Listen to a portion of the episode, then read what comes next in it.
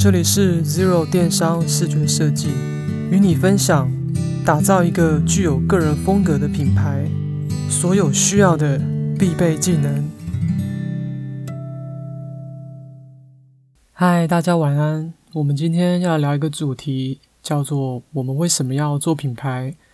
等一下呢，我们会分成三个部分来跟大家分享。那品牌过去大家的印象就是哦，它可能是一个大公司或是大企业，就是一个需要面对比较多人的这个团体或是单位，他们才需要做品牌。但是呢，在现在这个年代啊，大家比较追求的已经是变成为自己工作嘛，那就会有很多像 YouTuber 啦，或者是美睫美甲等等的，或者是个人的工作室这种比较多。那为什么会变成现在这个样子呢？因为时代在改变，我们现在跟过去父母那一辈在追求每天稳定的上班的这个目标已经不一样了。所以在越来越困难的年代，如果说我们还是继续用劳力去换取金钱的话，相对来说，我们工作的年限就会比较早结束，因为体力是有限的。那如果可以让自己的知识或是经验不断的去再行销或是传授给其他人的话，那相对来说工作上它就不是只有靠体力，也不是一天二十四小时这样能够去计算，复利效应就会比较大嘛。所以啊，现在就有蛮多人都是为自己工作的，也就会衍生很多很多的个人品牌出来。还有一个原因就是现在是新零售时代。什么是新零售呢？新零售就是零售业、制造业、物流业整合为一的这个状态。那它不分线上跟线下，一切都是以消费者为中心。现在那比的哦，就是谁的粘着度比较高，谁能够为自己的会员带来更多的价值，这是重点。所以呢，我们要如何在风格上去做出区隔，跟你的同业做出区隔，有三点。第一点。你一定要去找出所有你喜欢跟不喜欢的东西，同时给自己理由，就是问问自己：我为什么喜欢，跟我为什么不喜欢？这个是一个很初阶的思考。可是如果说连这样的思考你都觉得很懒的话，那我觉得你还是不要做个人品牌，还是回去上班比较好。因为一旦开了公司之后，不管是实体店面的公司，还是个人工作室或者网络上的，你面临到的问题只会越来越多。如果连老板自己都不知道你的公司要何去何从的话，你要如何叫员工做？你以为说请一个设计或者是一个美编来公司，他就会帮你创造你要的内容？这绝对绝对是天大的错误。他来只会跟你说：“好，老板，我就定位，那我要怎么做？我要做什么？”所以。你的店跟你的人生，你都是他的导演，你甚至是编剧，你是全部的统筹的中心，你是制片人，你必须要给予你自己的企业一个方向。我觉得是任何一个创业家，或者是品牌的老板，或者是一个店长，或者是一个老板娘，都应该要去想的这个问题。好，第一个问题，列出你所有喜欢跟不喜欢的东西，并给他一个原因。那它可能是颜色部分的喜欢，或者是文字排版的喜欢，或者是上面有一些元素啊，例如手绘的元素，或者是你是很喜欢起重机的，你喜欢那些皮革的西部牛仔的那种元素。那你要把你所有喜欢的东西都收集起来，再来是同时也收集你所有不喜欢的东西，因为大部分的人啊都不知道自己要什么。但是大家比较知道自己不想要什么，所以列出你不喜欢的东西，也是加速你找到你喜欢东西的一个方法。好，接下来第二点，我们刚才收集完了图片之后，或者收集完了文字，第二点你要将它做分类跟整理。资料的分类很重要。如果说你的手机是你唯一的工作工具的话，那你更应该要把每一个项目都分清楚。像有些人啊，他的手机相簿是乱七八糟的，有的是截图，有的是下载，然后全部都混在一起。有的是只喜欢这里面的其中一部分，可是你没有去做裁切，你没有去做资料夹分类的话，我跟你说，你永远找不到你喜欢的东西在哪里。然后你也你也觉得我明明收集了好多好多资料，但是我要用的时候，我怎么都找不到。分类资料夹很重要。然后，如果这张图你只喜欢这个部分，你要把它截下来，其他东西要把它剪掉。这也是一个很基本，就像剪贴布一样。如果你把所有的一整本杂志里面，你只喜欢一页，可是你把整本杂志都留着带回家，好，接下来你整个房间都堆满杂志，你根本就不知道你到底喜欢什么东西。大概是这个道理啊。资料分类它会有助于内部的意见整合，尤其是当你的品牌不止一个人在经营的时候，你们内部的意见整合是非常非常重要的。像我之前遇过一些案例，老板跟老板娘两个人喜欢的东西是天差地远的。老板比较喜欢传统的，步调比较慢的，颜色可能是比较红色，就是传统那种喜庆的那种。但老板娘是比较喜欢风格多变，颜色很缤纷，然后线条比较细，比较流行一点的。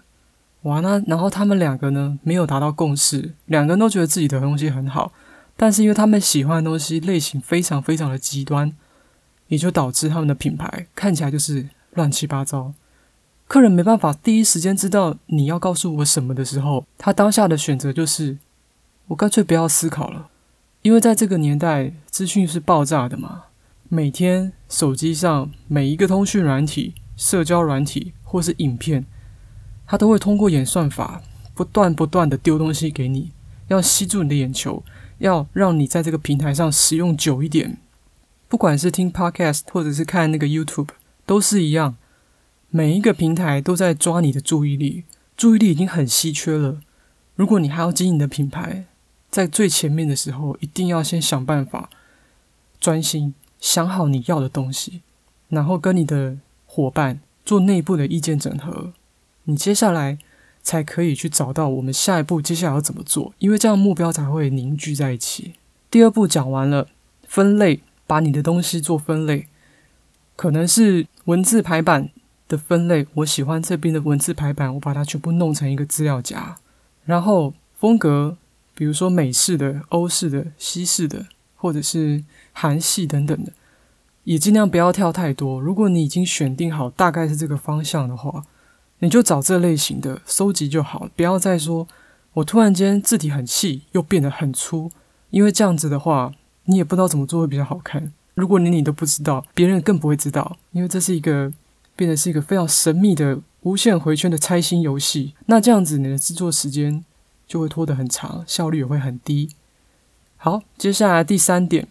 我们刚刚已经做完资料夹分类了，对不对？接下来第三点。就是要结合你自己的生活步调跟风格，比如说粉色美甲的品牌，或者是比较豪华一点的金色系的，然后他的他的生活方式也是比较喜欢那种看起来比较嘻花的，然后可能一些水晶吊钻啊等等的，他全身都是这种类型的东西，然后手机壳也是 bling bling 的，那喜欢戴一些金戒指，所以他的店也都会有很多这种东西点缀。我们在做设计的时候，就可以把你喜欢的所有东西串起来，然后再结合你刚刚收集的那些图片，大概的风格走向，我们去组合成一个属于你的风格。这个是我们实际在制作上的时候思考的方向。结合每一个人的生活步调，它才会让这张图不是只有一张图而已，而且它上面变成是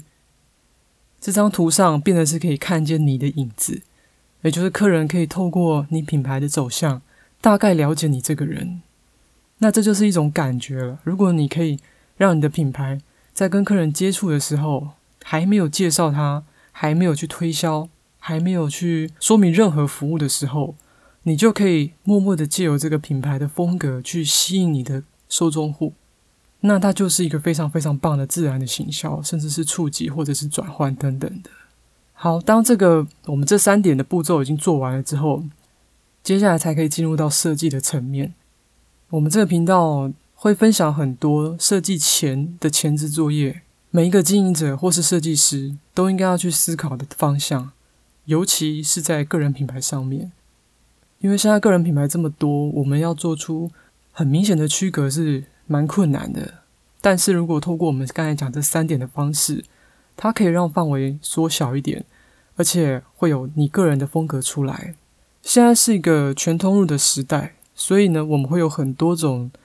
可以跟人交流的软体，比如说 Facebook、Line，或者是 IG。或者是有些人还用部落格，就是让人家可以更深入去阅读你的文章，知道你的思考等等的这些平台。如果你的每一个工具打开，里面都是乱七八糟，都是完全不一样的东西，你就会很难让你的客人或者是你的粉丝去相信你是一个条理分明而且又很专业的人，因为他看到的跟你介绍的是不一样的。那这个东西一定是我们都知道，你要演一个很短的戏是可以的。但是时间一旦拉长，你所有的破绽都会出来，所以联系也是很重要的一件事情，在品牌经营上面。与其说是联系，不如说就是一个你要贯穿一个品牌，你一定是要从内到外，从头到脚，甚至是每一个页面，甚至到产品印刷出来之后，到交到客人手上的每一个过程的体验，它都是有一致性的路线。甚至是一致性的范围，它不会突然间天差地远的这种变动。如果这样的变动很大的话，有的时候不是惊喜，它会变成是惊吓。然后再来是你的你的受众户，你也很难统计你的客人到底喜欢什么。那一旦变成是想要因为客人的喜好而去大变动的话，哇，那就完了。那你会经营起来会非常非常的辛苦，因为你今天要做霓虹灯，明天。要做闪光灯，后天又要做像路灯一样简单的，就是每天都在做不一样的东西，就你就是变成一个思想很杂乱的人，那你的品牌会跟着你的思想一样变得很杂乱。所以如何取舍，有时候越小你才会越准。我记得之前大概大学的时候吧，那时候好像 Sony Ericsson 有出一款手机，在那代之前，大家的按钮都是很大颗。然后到那个手机的时候，它是一个非常非常小的圆形，就是那个数字键，超级小的。然后我那时候看到，想说，嗯，怎么新推新推出的手机按键会这么小？然后那个店员就跟我们说，越小越好按，你才会全部都按到。大的话，你会按的时候，它施力点会歪一边。哇，我那时候想想，哎，真的有道理耶。其实我们在做品牌也是一样的啊。如果你知道你要做什么，你不要做什么，你在一开始就划分好范围了。那那些在范围之外的东西，你就不会浪费时间在那边琢磨。你的客人也会很明确的知道你要给我什么，你能给我什么。然后我们我们这个东西结合之后，或者是我使用你的服务之后，我可以得到什么改变？这些东西越简单越好，少其实就是最多啦。有时候越多，你反而越散越广。简单来说呢，做品牌就是。把你喜欢的东西去结合你的生活风格，然后再结合你的品牌形象，它就会变成是独树一格的东西。然后那个东西其实就是形式上就代表你这个人，有取舍才会有得到，每个东西都是一样的。所以我们在做品牌的第一步，一定是先收集、分类，然后取舍掉你不要的。那我们来聊一下我们工作室的服务吧。我们工作室已经有十年的时间在电商这个领域里面。那我们以前有经营过品牌的代操，就是把英国的品牌在各大电商平台上架，然后我们帮他们在网络上操作，包含做图啦、写文案啦，或者做一些分析。然后有在电商平台里面担任过视觉设计这个工作，所以我们接触过的品牌或者是品相是非常非常多元的。我们不仅网络做图，还有包含到实体印刷输出，像一些名片、海报或者是价目表，这个地方都有。那现在是一个新零售时代，又是个人创业、个人品牌比较多的这个年代，我们比较倾向是尽可能的让所有的资源都对消费者说同一种话，也就是说，你的橱窗、你的网页，甚至到客人手上的 DM 或产品，它里面的东西风格走向、诉求都是接近的。那这样子的话，你就可以用比较精准的方式去分析你的客群。在这次的行销成果上的效益，我们希望能够帮助每一个小公司或者是个人品牌，在你一开始创业的时候，就能够有很好的步骤跟流程，不会浪费太多的力气在找寻设计师，或者是花一些冤枉钱走歪路。像很多人啊，尤其是美睫美甲的，大家在找设计的时候，会先去选虾皮，然后比价。其实这是一个非常非常糟糕的这个状态。一个设计的价值哦，它不是只是单单看价钱，你要先看这个工作团队他为你解决的问题有多少。虾皮当然它单价是低的，但是其实这个低单价它后面隐藏了很多问题，我们之后再来分析一下。好，我们再总结一次我们刚上面说到的三点，如何在风格上面做出区隔。第一点就是你要先找出所有你喜欢跟不喜欢的。不管是颜色、文字排版或是元素。